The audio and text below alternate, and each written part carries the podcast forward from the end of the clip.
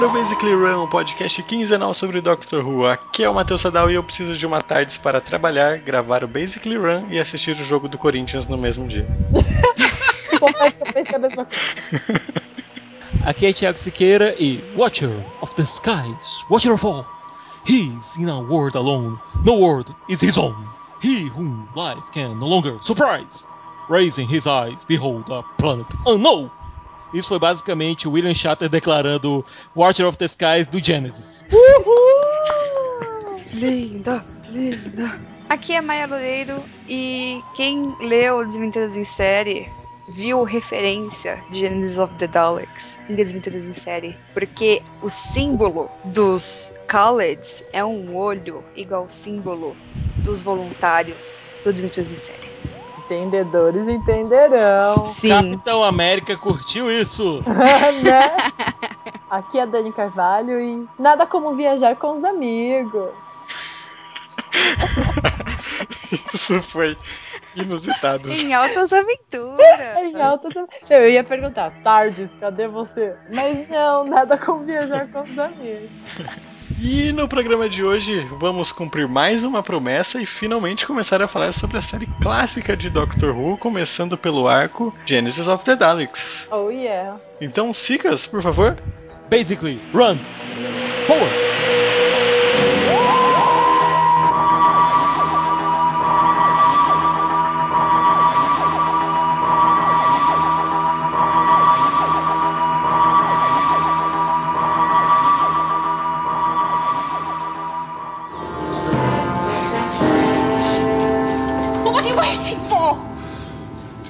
Just these two strands together, and the Daleks are finished.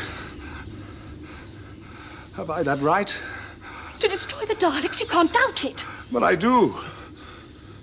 You see, some things could be better with the Daleks. Many future worlds will become allies just because of their fear of the Daleks. It, it isn't like that. But the final responsibility is mine, and mine alone. Listen, if someone who knew the future pointed out a child to you and told you that that child would grow up totally evil, to be a ruthless dictator who would destroy millions of lives, could you then kill that child? We're talking about the Daleks, the most evil creatures ever invented. You must destroy them. You must complete your mission for the Time Lords. Do I have the right?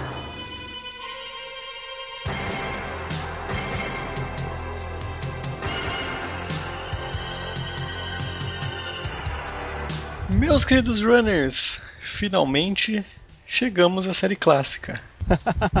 Estamos voltando no tempo. A Tardes É. voltou para os anos 70. A gente vai começar com uma, uma história do quarto Doctor, que é o Genesis of the Daleks. História importantíssima para a nona temporada da série atual. Uhum. Não sei se vocês acompanharam, eu fiz um live tweet do, da estreia da série no Sci-Fi. Eu vi, cara. Uhum, sim.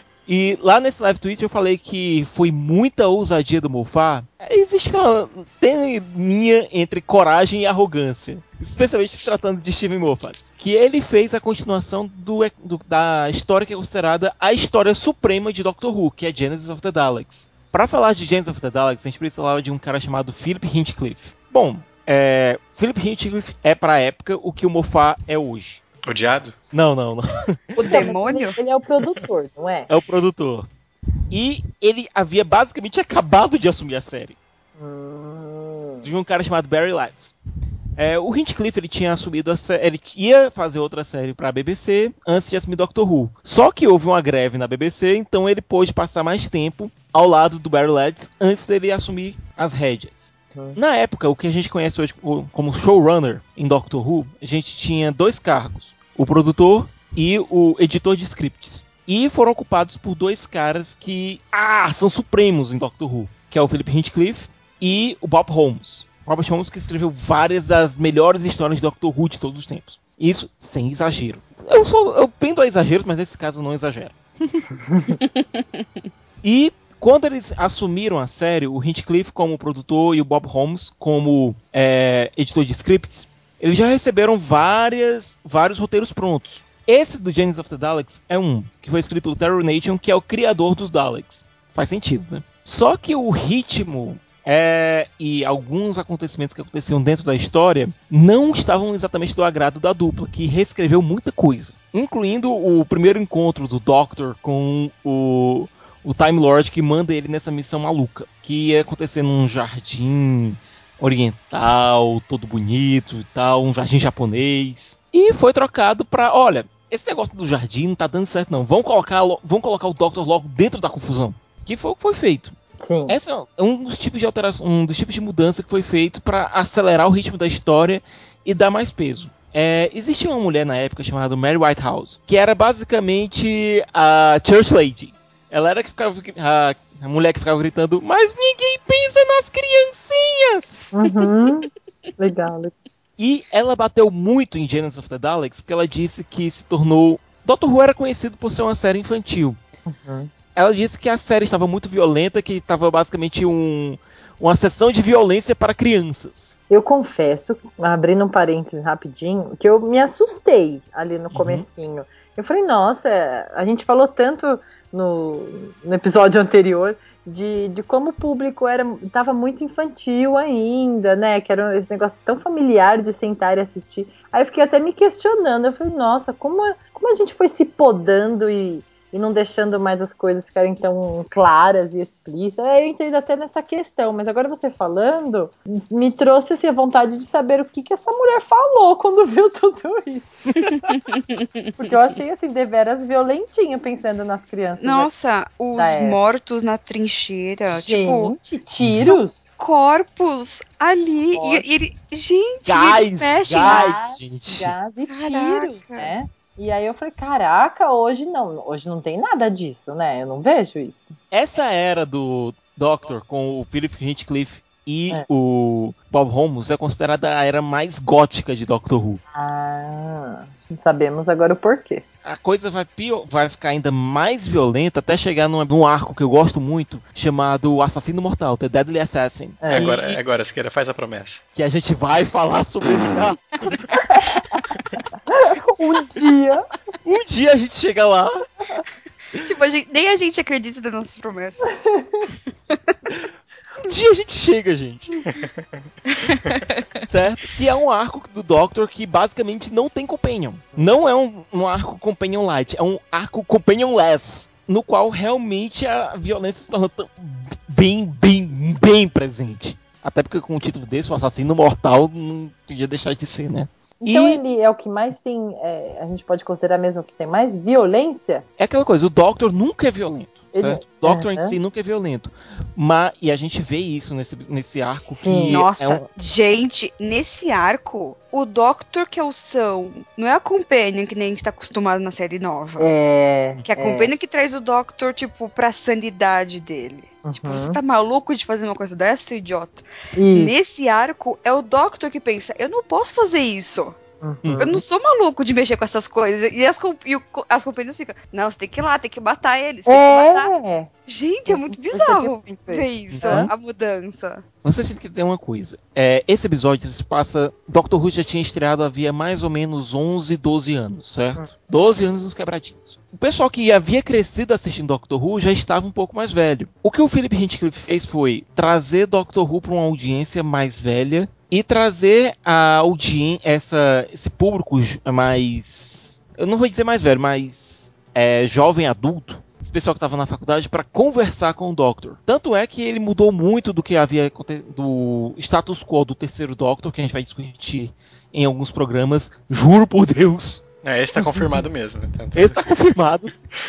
a gente vai fazer três arcos do, do terceiro Doctor. É, ele mudou muito do que o Barry Lights tinha feito com o terceiro Doctor é, e transformou o, o quarto Doctor basicamente num boêmio que conseguia dialogar com a audiência jovem dos anos 70 e que também tratava de assuntos mais adultos, mais sérios. Basicamente, ele tirou a discussão do colégio e levou para a faculdade. E é uma coisa que a gente vê muito presente no Genesis of the Daleks, que a gente tem temas aqui que, uau, são extremamente complexos. E eu não sei vocês, mas eu assistindo o episódio pela primeira vez, aqui em episódio, porque é uma história só em seis partes. Mas a gente vai falar o episódio, Genesis of the Daleks, tá? Porque ele não tem nomes diferentes, é parte 1, parte 2, parte 3, parte 4, etc. Uhum.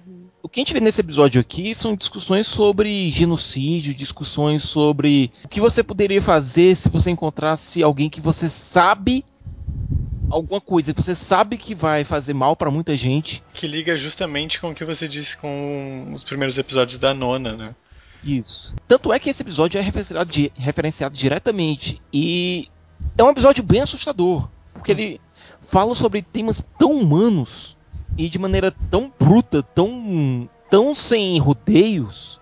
Pô, a gente tem aqui, ó, a gente vai ter durante o episódio é, referências ao nazismo. Sim. Lembrando que a Segunda Guerra Mundial ainda era um fantasma muito presente pra muita gente ali Sim. certo? Tinha que 30 anos que a Segunda Guerra Mundial havia acabado. Muita gente que assistia Doctor Who com seus filhos ainda tinha aqueles fantasmas nas suas cabeças. Se você parar pra pensar, existe até hoje, né, cara, um pouco Uhum. disso. Imagina num espaço de tempo tão curto, né? É bem, bem fresco mesmo. Ainda mais no lugar, né? É. A Inglaterra esteve muito presente, então. E eles se ferraram, né? Muitas pessoas foram afetadas e Uhum. tal. Então é normal isso acontecer. Os ataques aéreos que, sofre- que a Inglaterra sofreu, é, as perdas que a Inglaterra sofreu durante a guerra. Gente, estava muito presente ainda. E o fantasma do fascismo ainda era muito forte. Os, os próprios memoriais ainda estavam sendo construídos, né? Uhum. Então imagine a força que esse episódio teve para com a audiência. E, como eu disse, esse era o Doctor mais jovem que eles tinham tido, certo? E era um, era um Doctor que, com seu jeito assim meio é, de vagabundo, entre aspas, ele conversava muito com o público. E você tinha dois companions, né? é, ali, que era a Sarah Jane, que era a jornalista intrépida, e o Harry. Linda, maravilhosa. A, Sa- a Sarah Jane, ela, é- eu achei ela bem. Não é só estranho isso, mas ela, tipo, ela é bem qualquer coisa, assim, nesse arco. Pelo menos eu senti, assim. Aham, eu também. Tipo, Meio é, inconsequente. é, É. Porque ela representava justamente essa Inglaterra, esse pessoal que havia sofrido tanto e que queria uma retaliação. Mas eu- eu achei engraçado porque a gente nunca tinha visto a série clássica. Então a gente conhecia a Sarah Jane isso. da verdade. série nova, uma Exatamente. pessoa super velha. centrada. Mais velha. É. Muito, gente. Foi muito bizarro ver isso. Foi. Foi um É aquela coisa, a gente viu, a gente passou, a gente deu uma de River Song aqui. Tá vendo duas versões da mesma personagem. sim. E ver essa versão da Sarah Jane mais jovem e mais impetuosa e que ela era ia realmente pra frente do perigo. E o Harry, que era o cara um pouco mais centrado, porque ele era médico da Unity. Então ele tinha um background mais militar. Ou seja, a gente pode dizer que o Doctor realmente já viajou com soldados. E o Harry foi uma das primeiras pessoas que o quarto Doctor viu. E o primeiro encontro deles, eles basicamente pularam corda juntos. Algum dia a gente vai falar sobre o primeiro encontro do Harry e do quarto Doctor lá no arco do robô. E é muito divertido. Mas aqui a gente vai ter. A gente precisa dar um background dos personagens. A gente precisa dizer quem são esses caras. Uhum. E o Harry, ele é um cara bem pragmático.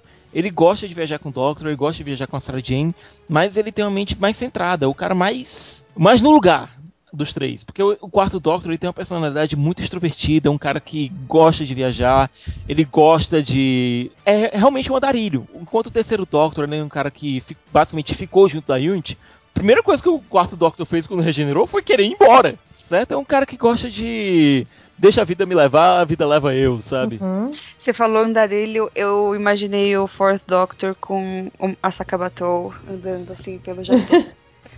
Na era Made. Mas ele gosta mesmo de andar por aí. Ele tanto é que é na era do quarto Doctor que é a tarde instalada nela um randomizer que aperta e a tarde vai pra onde for.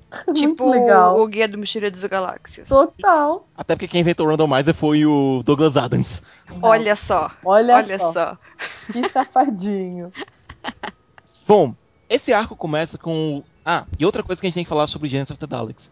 Ele é um arco sem tardes. Isso, isso é muito interessante. Ou seja, a principal companhia do Doctor em toda a série tá Uhum. completamente ausente desse arco. E eu digo realmente completamente ausente. Você não vê traço da caixa azul. Ele, aliás, ele tá sem a Tardes e ele quase não usa a Screwdriver. Exato. Que são as duas maiores ferramentas do Doctor, né? Ele Uhum. usa aquilo pra tudo. E aqui a gente vê um Doctor sem as suas principais ferramentas, é, em um ambiente completamente hostil e no meio de uma guerra. Pra você ver como os Time Lords são gente boa, né? E Sicas, já que você tava dando o background, quem é aquele brother do começo? Tipo, eu fiquei uma perdidão, assim. É um Time Lord aleatório. Ah, tá. Porque eu falei, nossa, que, que burrinha eu, que eu não entendi Eu nada. fiquei assim, ah, beleza, né? O cara passou a missão, vambora, né? É, tipo. Eu assisti. Eu assisti com a minha mãe, né? É. A primeira vez. Aí a gente tava assistindo e minha mãe, o que, que é esse brother aí? Eu, ah, sei lá.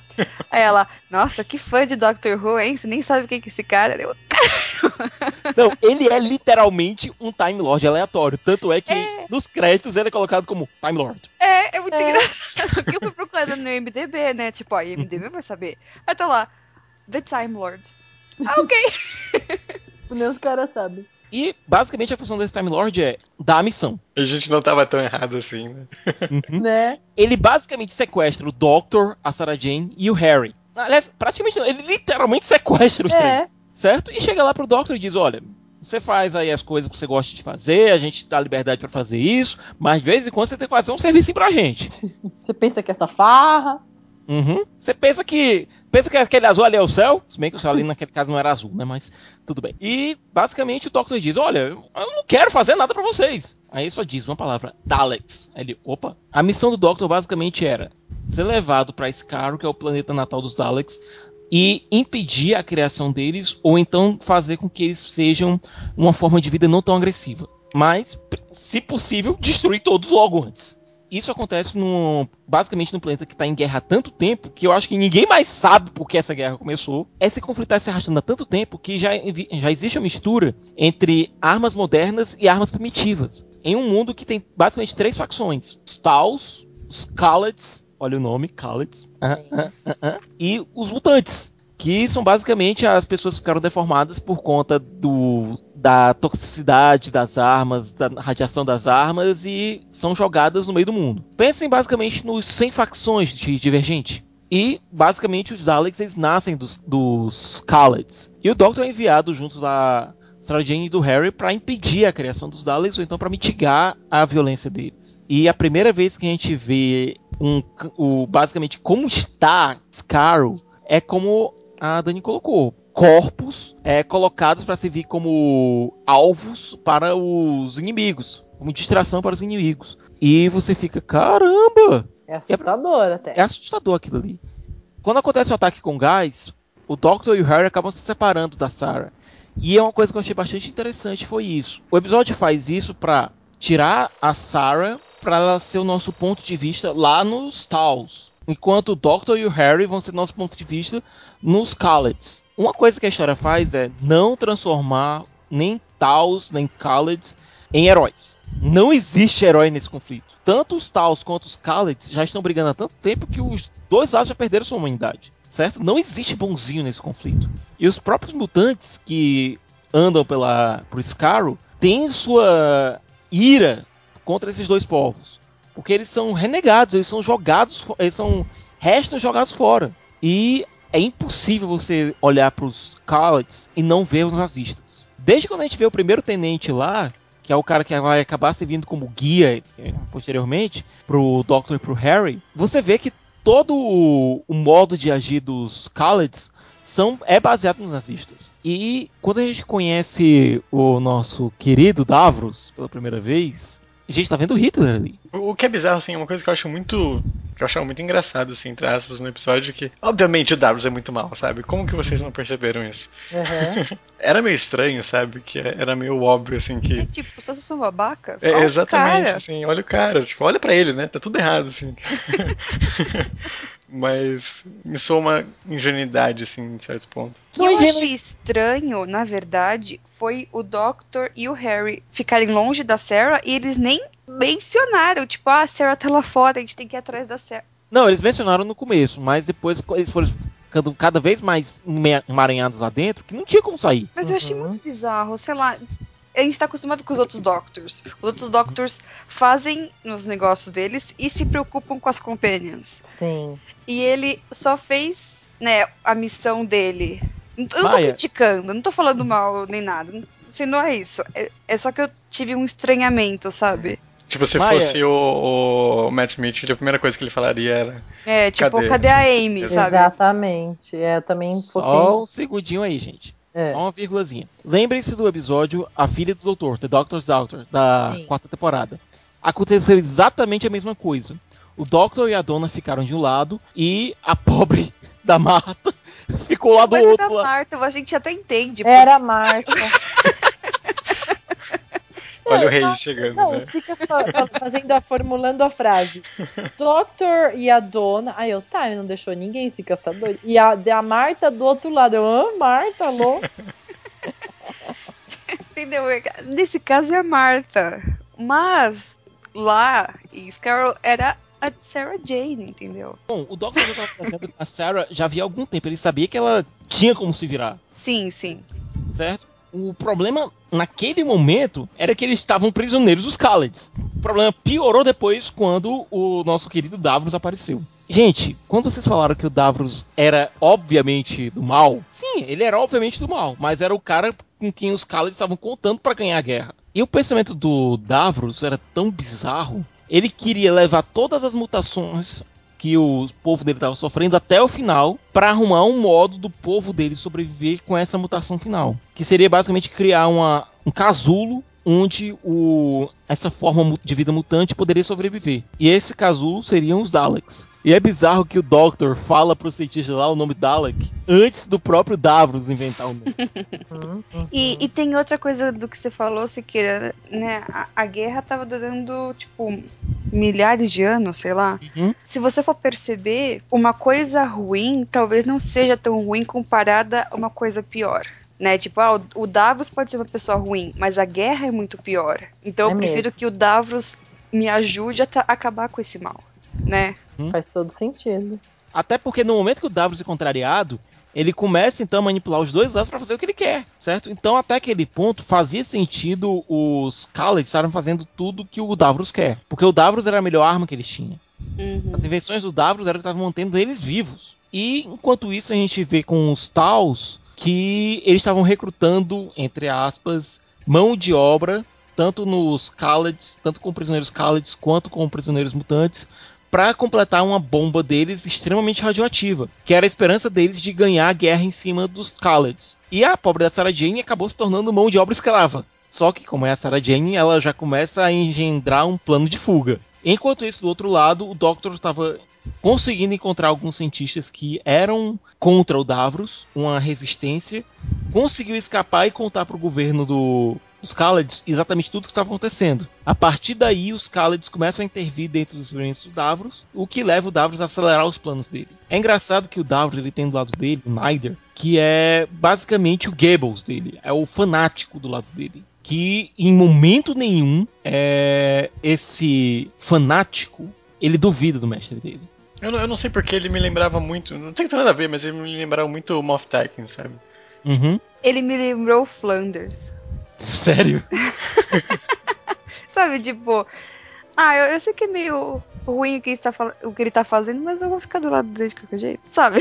sabe essas coisas? E é engraçado que a gente vê que do lado do, da, do Davros a gente tem esse cara mais velho, mais experiente, com aqueles óculos esquisitos, certo? E existe também aquele militar mais jovem que acabou ascendendo como general porque não existe mais oficiais mais velhos para trabalhar. São esses pequenos detalhes que mostram quão, quão maluca aquela guerra já tava. E com o desenrolar da história, é, o Doctor consegue resgatar a Sarah e finalmente os Daleks acordam. E o modo como o Davros consegue manipular os dois lados, eu achei genial. Prometendo vitória simples de um lado e do outro, dizendo nós vamos retaliar. Aquilo foi insano, gente. E aquela invasão na festa de vitória, aquilo foi um cavalo de Troia tão bem engendrado. E a cara do Doctor, quando ele acha que a Sarah e o Harry explodiram junto dos Khaleds, aí sim, mais a gente vê o que, a gente, que você estava falando Sim. certo? Mas depois ele tenta. É como se ele estivesse colocando, tentando colocar o pensamento dele no lugar. Nossa, é, deu, deu muito ruim aqui. Preciso dar um jeito de, de arrumar isso. E o fato do Doctor ser solto pelos Taos é bem explicado. Olha, a gente não tem mais motivo pra manter você aqui. A gente quer uma guerra. Então vá lá, entra na festa aí. E vai rolar a festa, vai rolar. Agora, eu acho que a parte mais maluca do episódio é como o Davros, depois que descobrem todo o plano dele, como o Davros consegue ganhar tempo junto aos Khalids para não ser executado. Só na lábia. Na lábia, o Davros consegue ganhar tempo para conseguir liberar os Daleks. É, é aí que é bizarro, sabe? Tipo, é, é que, é, mais uma vez, a gente tá assistindo, né? Mas é muito na cara que esse cara tá passando uma conversinha muito fiada assim por cima dos outros, sabe? Uhum.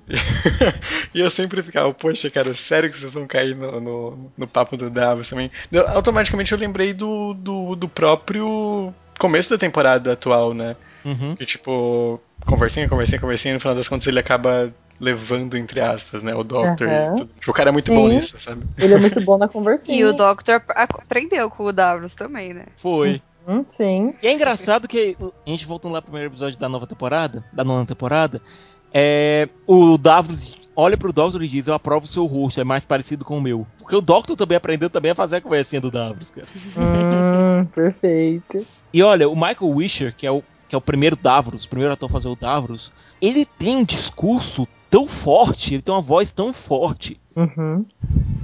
certo? Que, pronto, ele funciona mais ou menos como o Saruman no Senhor dos Anéis, enrolando todo mundo com a voz dele. Total.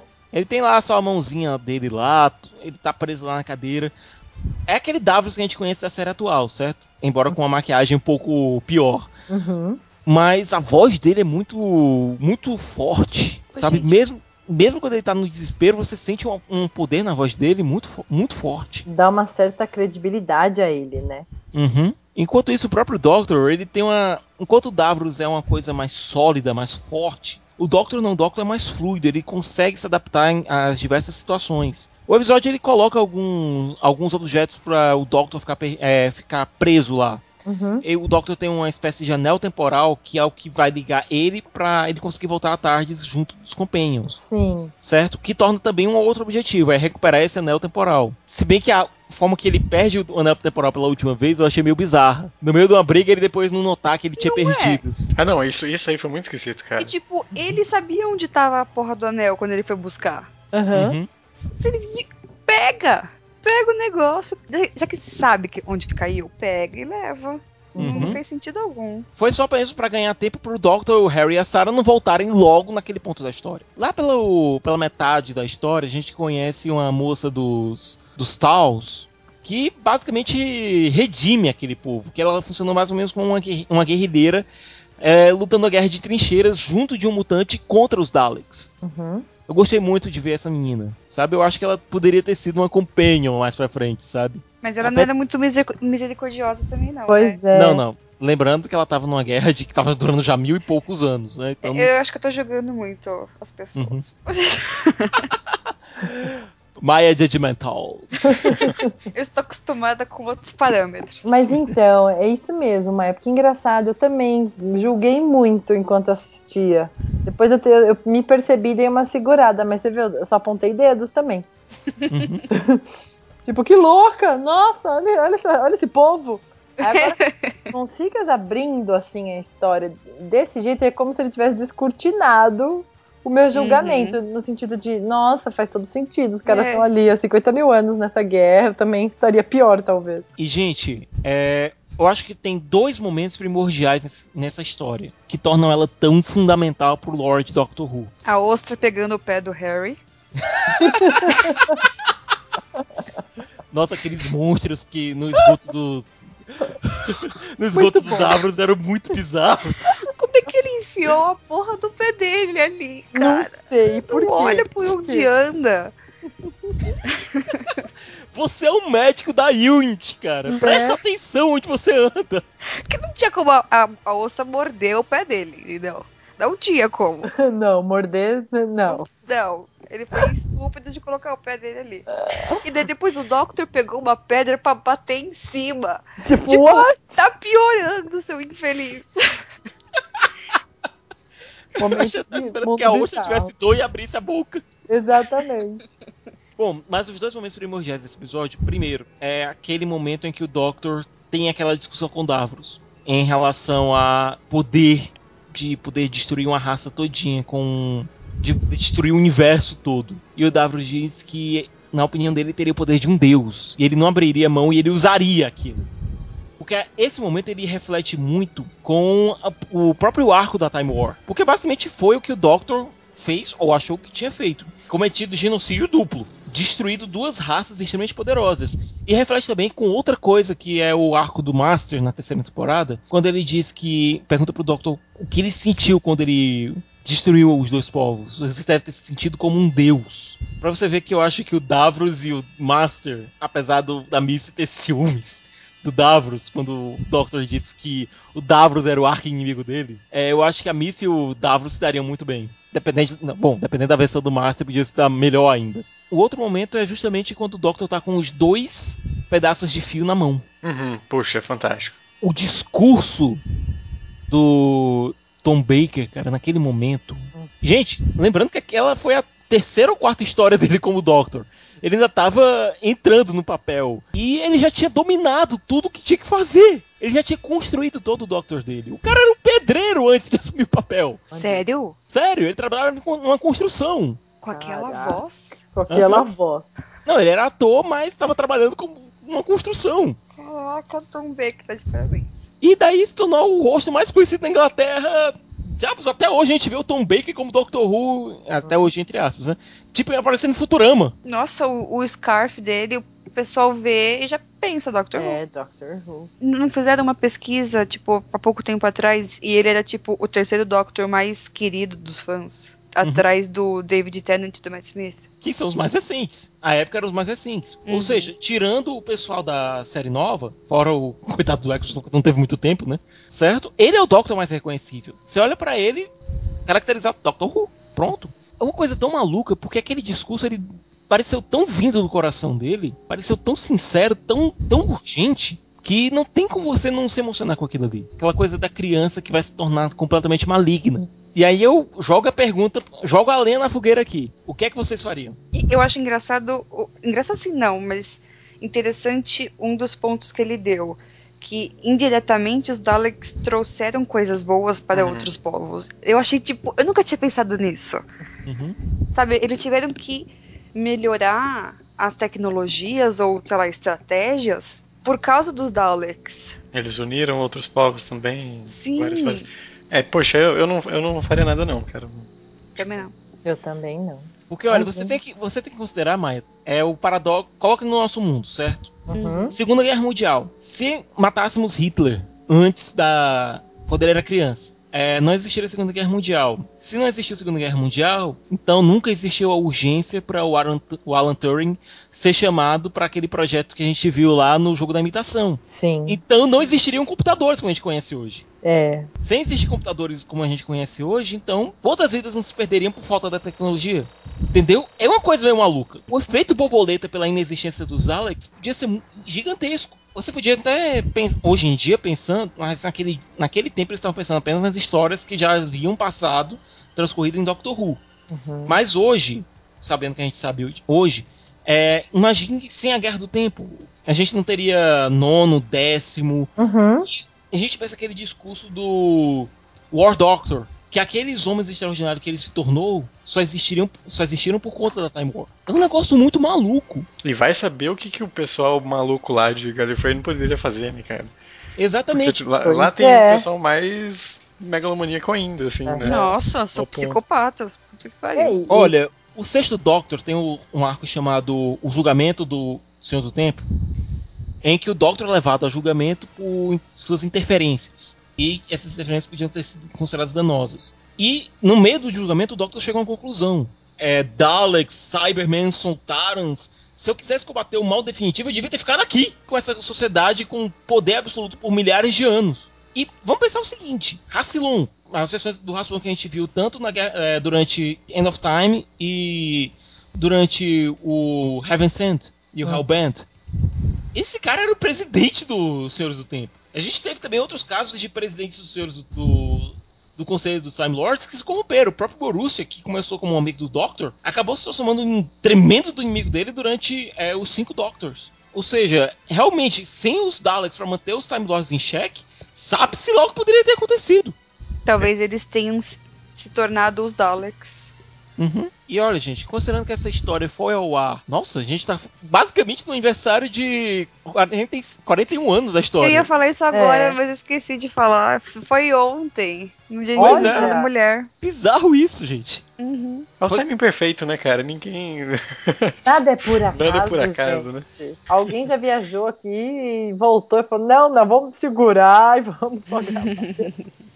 Mas essa história foi ao ar 41 anos atrás, certo? E ela é relevante até hoje. A gente tá discutindo aspectos filosóficos dela agora, entenderam? Pra mim, então, que o Philip Hinchcliffe, o Terry Nation e o Bob Holmes fizeram, isso é genial. E esse é o tipo de discussão que caracteriza o sci-fi, né? Exatamente. E aí a gente, eu posso botar aqui a bola pra, bola pra frente?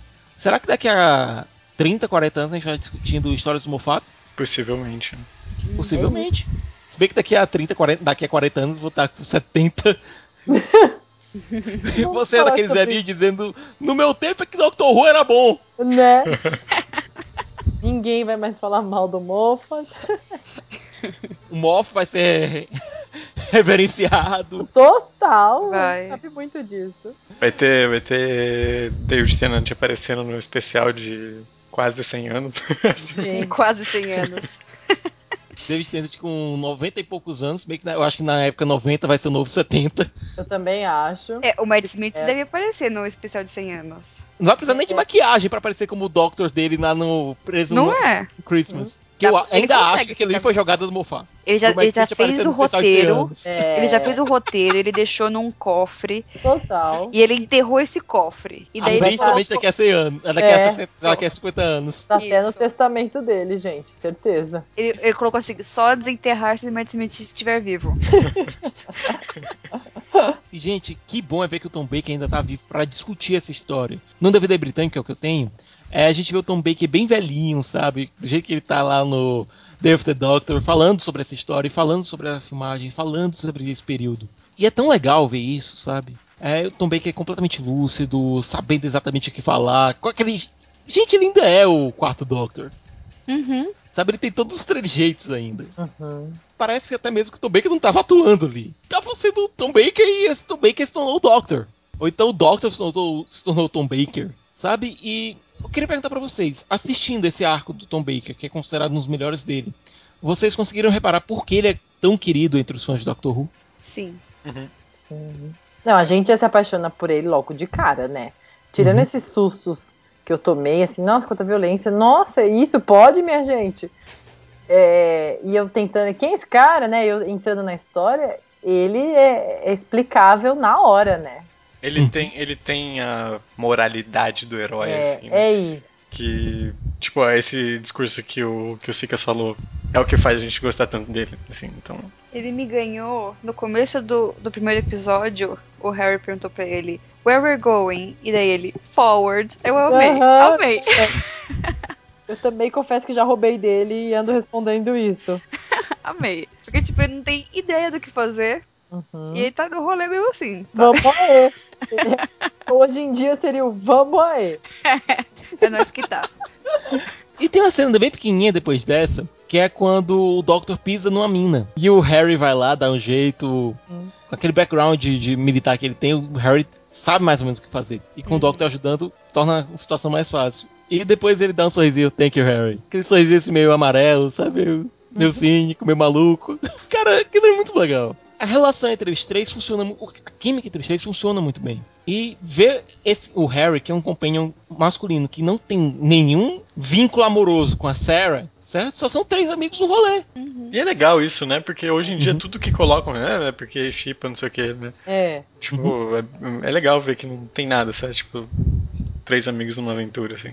Sim. O Doctor só vai ter uma um interesse amoroso, o quarto Doctor só vai ter um interesse amoroso com a Romana, lá na frente, certo? Aqui não, aqui são três amigos no rolê. Num rolê bem maluco e bem perigoso, mas Sim. ainda assim, só passeando. Até mesmo com a Clara, a gente via um pouco de romance. Uhum. Via um pouco de relação amorosa ali. Até porque a gente não, não lance, como a gente falou, naquele lance meio. É, encontros e desencontros, a gente não sabe qual foi a, as últimas palavras que os dois trocaram. Aquelas palavras importantes lá dentro do. lá em Gallifrey que eles trocaram. A gente não sabe daquilo, certo? Mas aqui não, aqui a gente tinha realmente uma relação de três amigos. E três amigos bem legais. Tipo, o Harry era o cara certinho, sabe? A Sarah era a garota impetuosa e o Doctor era o maluco. Hum? Que é tudo que você precisa, né, cara, pra uma aventura. É um amigo maluco É mesmo. isso. Madman without a box. E, gente, vocês não acharam meio maluco, não? Aquele final deles três rodando pra voltar pra tardes. Total maluco. Anos 70, né, gente? Muito, Sim. muito. Eu falei, nossa, ácidos. Não, uma coisa maluca, eu não entendi isso até agora. Eles estavam lá e eles acharam os explosivos. Uhum. Aí do nada tinha uma roupa lá. E daí a Sarah troca de roupa. Tipo, alô? Qual é o sentido disso? Não, viagem com amigos, gente. E é aquela coisa, a gente não sabe exatamente o que aconteceu com o Scar depois daquilo ali, certo? Os Daleks ficaram trancados ali. É, e disseram que nem que demora mil anos, nós vamos retornar. E é basicamente o que aconteceu, certo? Mas eu acho que é um. um existe um terreno fértil ali para histórias de Doctor Who sobre o que aconteceu com o Scar durante aquele ponto. Porque existia um período em que os Daleks ficaram lá aterrados e os Taus e os mutantes tiveram que tocar o planeta, né? Tocar o governo. A gente não sabe o que aconteceu por lá. Seria, eu acho que seria um, um terreno fértil para histórias bacanas ali. O Doctor sabendo que os Daleks estão ali, estão se reorganizando, não podendo mexer em nada. No primeiro episódio, o- os Cowlets perguntam se eles são alienígenas. Uhum. E o Harry faz uma cara, tipo, meio bizarra. Ele não fala nada, né? Ele não reclama, mas ele faz uma cara, tipo. Humans. A gente não é alienígena, a gente é humano. Ele, achei bom, pelo menos eu sou, né? É. Muito engraçado. Eu achei muito engraçado, porque, tipo, eles são alienígenas naquele planeta. É. O Doctor e o Harry. Eles podem ser parte da mais ou menos a mesma. O, o Harry pode ser mais ou menos parte da mesma espécie, sabe? Ter a mesma configuração básica, mas o Doctor é completamente alienígena. Configuração básica, muito bom. Tanto é que eles passam por aquela maquinazinha lá e o negócio apita mais é com o Doctor. É, o Harry, tipo, tá, a gente já viu isso. E é muito legal isso. Porque vocês têm que lembrar, essa é uma das primeiras viagens do Harry, certo? A primeira aventura do, do, doc, do quarto Doctor foi na Terra. E no final o Harry disse, ah, sabe uma coisa, eu vou também. Tipo, o Harry ainda tá se acostumando com aquilo tudo. E nesse se acostumando com aquilo tudo, acabar dando de cara com a gênese dos Daleks é meio brabo, né? E, e as primeiras histórias começam- costumam ser meio impactantes, que nem a, a, a da Clara. Ela vai pra um lugar que tem um sol, que é um deus que comer todo mundo. E a Dame com a baleia UK, Né? Sim. Starship UK. Parece que é pra já mostrar, olha, é isso aqui, você quer mesmo? né? Não é fácil não, você quer? Você achou que era só diversão? E aprender com ele o tempo todo, né? Esse arco mostra muito isso. Olha, não é só destruição, né? Eu não tô aqui só pra limpar. Olha quanta consequência. É uma responsabilidade muito grande, né? Pô, Até porque esse Doctor, ao contrário do anterior, que lutava Aikido veneziano, certo? Ele é um Doctor muito mais pacífico, muito mais paz e amor, bicho. anos 70, gente, anos 70. Sabe? Ele é um Doctor muito mais gente boa, só que as circunstâncias que cercam ele geralmente são bem mais perigosas. Uhum. Com conspiradores malucos, monstros. Caramba! Ah, e eu acho que antes da gente finalizar, a gente poderia dar uma lida, né, no no que o pessoal falou pra gente sobre o Genesis of the Daleks. Uhum. O arroba Aleru7 falou que pra quem. É, spoiler, né? Pra quem não viu, mas foda-se agora. Se o Davos tivesse pedido Mercy em vez de Pity, o final teria sido diferente. O Oh. final do The Witch's Familiar. Bom, na verdade, eu acho que foi uma sacada bem legal do Moffat, porque no final, é, o Davros e todos os Khaleds são, acabam sendo mortos pelos Daleks, certo? E porque o, Da- o Davros ele não inseriu o entendimento de Pere. Have pity! O comando que ele inseriu, pelo que a gente viu lá no, no Witch Familiar, foi Mercy. Mas a palavra Pity, os Daleks não conheciam, então. Pois é, teria dado ruim. E ele também falou que a abertura do Tom Baker mora dos nossos corações. E é realmente muito linda a abertura dele. Porque no décimo não, e no nono não teve carinha de ninguém na abertura, né? Só Uhum. teve a tardezinha e tal. Ele só voltou com o Matt Smith. Bem no Uhum. finalzinho do Matt Smith, né? E agora tem também com o Capaldi. Eu acho legal colocar o rostinho do Doctor. Uhum. O, o Antônio Lima, arroba Cucaoca, diz quais atores das temporadas atuais vocês gostariam de ver atuando o Genesis of the Daleks. Puxa. Nossa. Posso começar? Uhum. Opa. Uh, Eccleston com Sarah Jane velha e o Jack. Sim, Pera, deixa eu Sim. pôr mais na minha cabeça. sim. Quero. O Eccleston com a Sarah. O Eccleston pra mim hoje é o padre. Ele é muito leftovers agora. Ele só é leftovers agora. É, deixa eu pensar. Com a Sarah e o Jack. Uhum. Uhum. Uhum, Nossa, muito bacana. Olha esse match. Né? Nossa, muito legal. E se fosse É. Eccleston Donna? Olha, eu ia falar isso agora. Pra mim, Eccleston é cara de dona. E o Jack? O Jack ia dar uma quebradinha ali, né? Hum, eu gostei. fico, eu fico meio entre o Jack e o Rory, porque o Rory ele tem o background médico, Aham. certo? Mas o Jack ele tem um background militar. É, o Jack é padeiro. eu É, coloquei o Jack, então. o Jack é padeiro. Se eles Ele se é pegassem e tivessem um filho, seria Ai, meu pessoa. Não é que tá, o Harry é meio filho do Jack e do Rory, porque ele, Pronto. ele o tem Jack pode ter filho? É.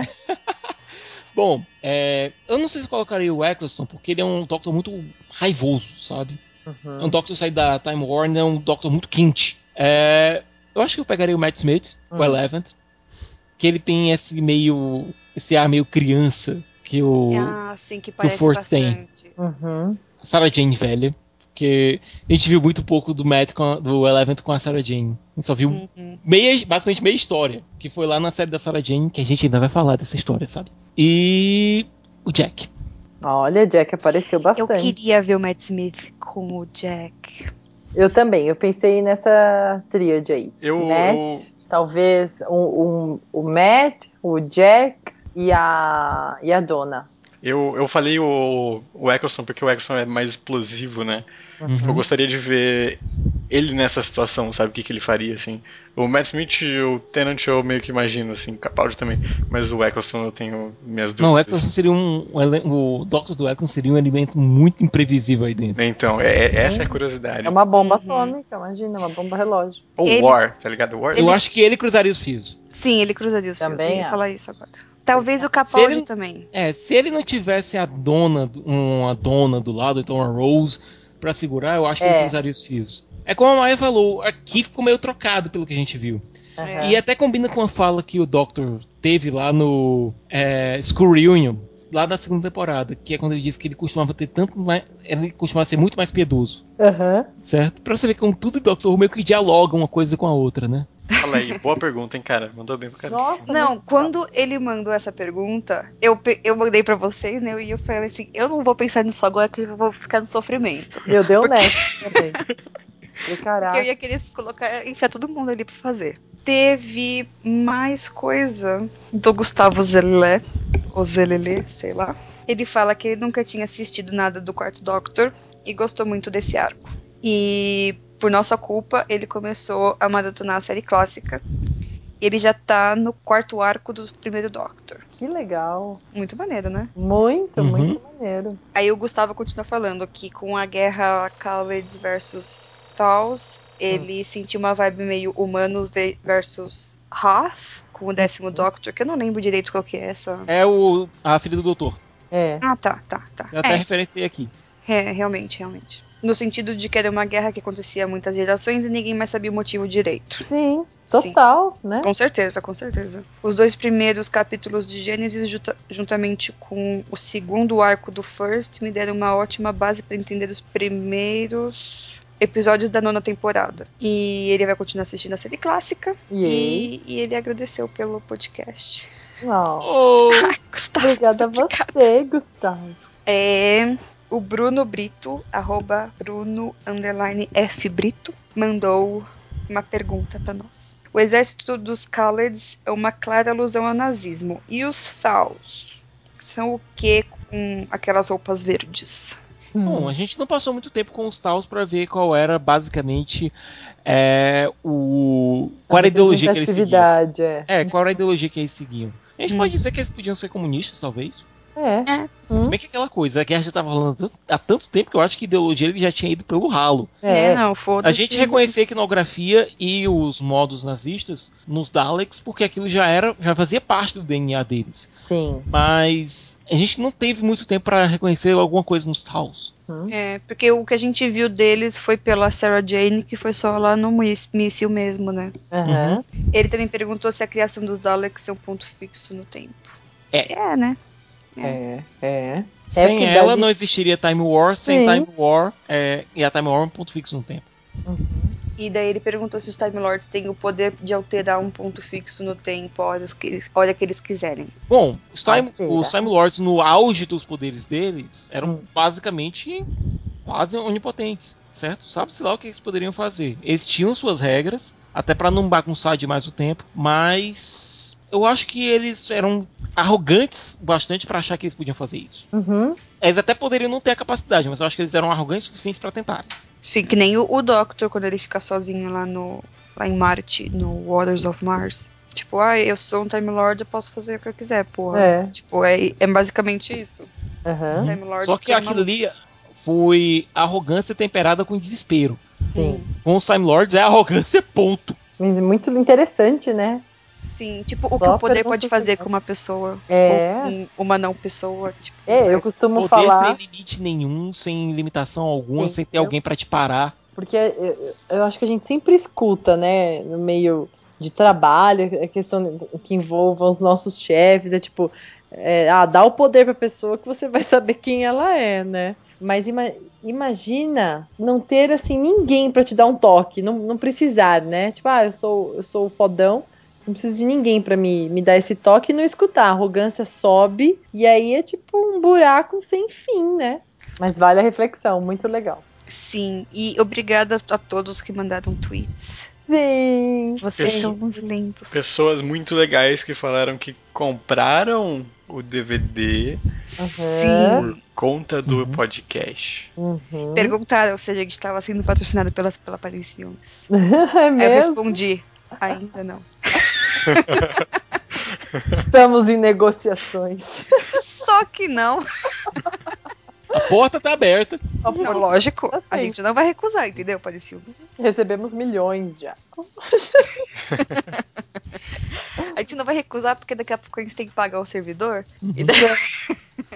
Exato. Mas olha, tem links aqui, sabe, de onde você pode comprar esse arco. Links, links, links. E não, eu acho que é isso, né? Uhum. De comentários a respeito do a respeito do arco Genesis of the Daleks, a respeito do próprio feedback que o pessoal deu pra gente, eu acho que bem legal. Gostei pra caramba assim de ver a interação de vocês e muitas outras coisas que vocês falaram pra gente em relação a outras coisas envolvendo o Doctor Who, a gente fica muito grato assim por Sim. todo o carinho. Coisas em específico, assim, que realmente deixa a gente muito feliz. E é isso. Se vocês quiserem que a gente leia os seus comentários na próxima edição, o Siqueira meio que já deixou claro qual que é o arco do próximo podcast, que vai ser o Ah, A Tumba tumba do do Cyberman.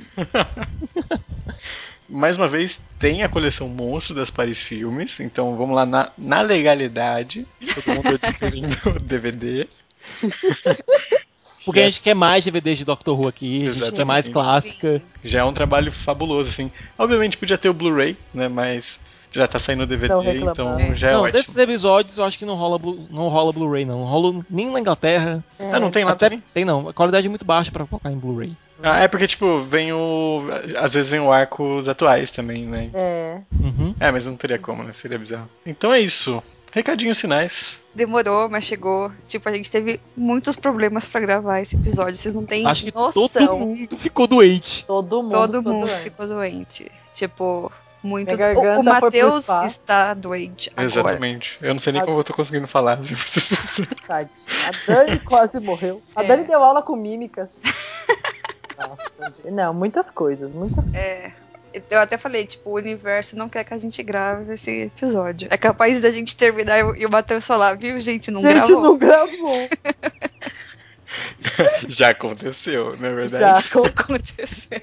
todos nós. Mas, olha, de verdade, obrigada por vocês terem mandado tudo. Teve muita gente indicando também o Basically Run, assim, pelo Twitter, sabe? Ah, se você gosta de Doctor Who, ouve o Basically Run. E isso ajuda pra caralho, pra caralho. E isso é muito bonito, né, mas é muito legal. Sim, tipo, porque assim, o tipo de divulgação que a gente tem é basicamente esse, porque a gente não tem anúncio nem nada, né? É no boca a boca. Que é o mais divertido, na minha opinião. O mais lindo. Uhum. De faço você mesmo é o mais lindo esse. DIY. DIY. Eu ia falar, eu dei uma travada. Como é mesmo em português?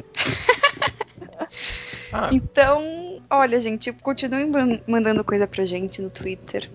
O nosso Twitter é arroba underline basically run. Não esqueçam do underline, porque existe um arroba basically run e não é a gente. né? Então é arroba underline basically run. No Facebook também basically run. O nosso site é drwho.com.br e faz muito tempo que eu não falo do e-mail. Sim. Então, se vocês quiserem mandar um e-mail, sei lá, o Twitter só tem 140 caracteres, né? Então, se vocês quiserem mandar uma bíblia pra gente, até mesmo sobre a tumba do Cyberman, mandem pra gente no contato arroba basicallyrun.com.br. É, além do Twitter e do e-mail, a gente fez um grupo no Facebook do Basically Run, né, dos runners. Então, se vocês quiserem postar lá também os seus comentários, não só sobre a tumba do Cyberman, sobre qualquer outra coisa, a gente vai lá conversandinho no Facebook. Eu vou colocar os links todos na descrição. E o meu Twitter é Maia Loureiro e continuem mandando coisas lindas pra gente.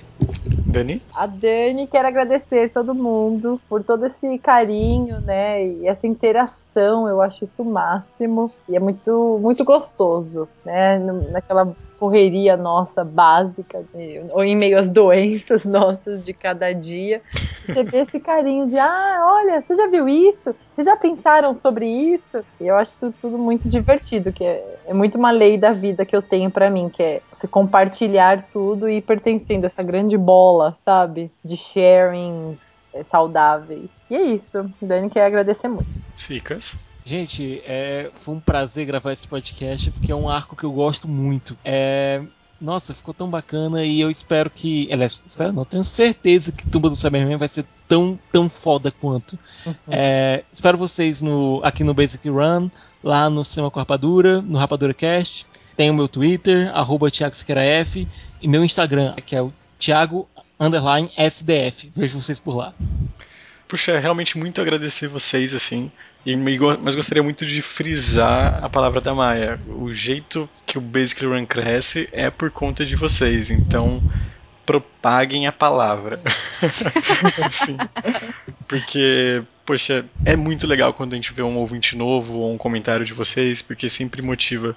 Por, por- por exemplo, tipo, agora são, é meia-noite e meia, assim, e a gente tá animadão, assim, gravando Uhul. e feliz, assim, sabe? E eu acho que isso só motiva a gente a continuar cada dia mais, assim. Por mais que atrase, por mais que pessoas fiquem doentes, né, como todo mundo ficou dessa vez. Mas, poxa, não dá os 15 dias, mas a gente sempre traz o conteúdo pra vocês, assim, eu acho muito legal. A gente sempre faz com todo o carinho do mundo. Então, de coração mesmo, eu agradeço toda a paciência e por vocês escutarem a gente mesmo, né? Apoiar e ter toda essa interação que é muito boa. E quem quiser me seguir no meu Twitter é arroba Mr. Sadal. E é isso. Espero que vocês tenham gostado do episódio. Deixe seus comentários a respeito do Tumba de Cyberns e algum feedback a respeito também sobre o Genesis of the Daleks, que se tiver algum comentário muito especial, assim, a gente pode até reler, né? No, ler no próximo episódio. Então, Sim. vamos sempre continuar esse papo maravilhoso sobre Doctor Who, não é mesmo? Yay! Então é isso e até a próxima edição.